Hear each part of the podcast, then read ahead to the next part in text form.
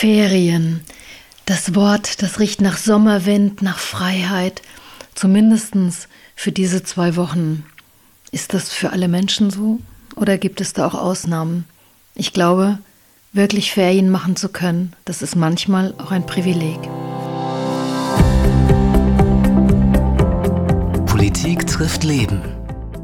Herzlich willkommen beim Podcast von Elisabeth Scharfenberg, Politikerin mit Leib und Seele aber auch Mensch, Frau, Mutter und Freundin. Für sie machen die kleinen Momente das Leben ganz groß, egal ob privat oder politisch. Diese Momente möchte sie hier mit dir teilen. Viel Spaß beim Zuhören. Ferien, das heißt Seele baumen lassen, irgendwo an einem Ort zwischen Strand und Bergen. Ferien, das schmeckt für mich nach gegrilltem, nach kaltem Radler und nach Erdbeeren.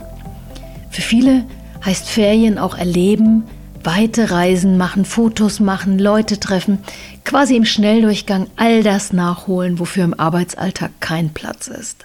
Das große Glück und die erhoffte Entspannung, die stellt sich dabei nicht immer ein. Manchmal, da ist weniger mehr, vor allem weniger Erwartungen an die Ferienzeit als paradiesischen Zustand.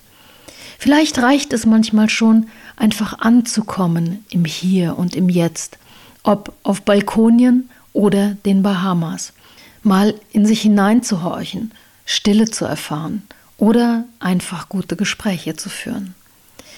Überhaupt, die Ferienfreiheit, sie ist ein Privileg, Früher bei mir mit vier kleinen Kindern, da waren Ferien etwas ganz anderes.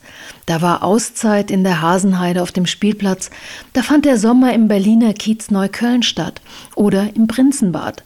Unser Familiensommer, der war immer wunderschön voller Gelächter, Trubel und Nähe, aber ohne Entspannung, Stille und Ruhe. Für die Bäuerin, bei der ich gerne meine Kartoffeln kaufe, da heißt Ferienzeit übrigens nicht unbedingt Freizeit. Da ist das eher das Gegenteil. Die Taktzahl erhöht sich. Es kommen Sommergäste, gleichzeitig wachsen und gedeihen die Tiere, im Garten die Pflanzen, Felder erfordern viel Arbeit. Wegfahren, ausspannen, das geht sowieso nur, wenn man eine Hofvertretung gefunden hat. Und auch dann, selbst wenn es nur wenige Tage sind, dann bleibt die Unruhe ob zu Hause alles gut läuft.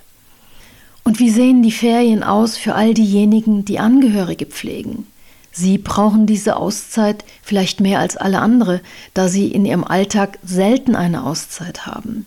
Aber auch wenn ein Familienmitglied aushilft oder ein Platz in der Kurzzeitpflege gefunden ist, die Gedanken, die bleiben zu Hause. Wie werden die alten Eltern oder Großeltern die Abwesenheit verkraften? Vor allem, weil sie vielleicht nicht verstehen, dass man ja bald wiederkommt. Sein Päckchen, das wird man irgendwie doch nicht los. Aber damit das Päckchen etwas leichter wird, da brauchen wir dringend mehr Unterstützungsangebote für pflegende Angehörige.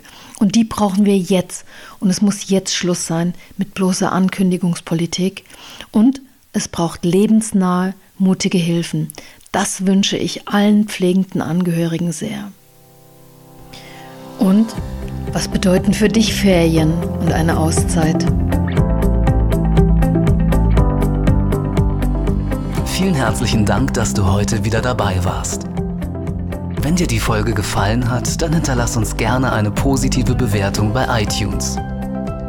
Weitere Infos findest du unter www.elisabeth-scharfenberg.de. Bis zum nächsten Mal.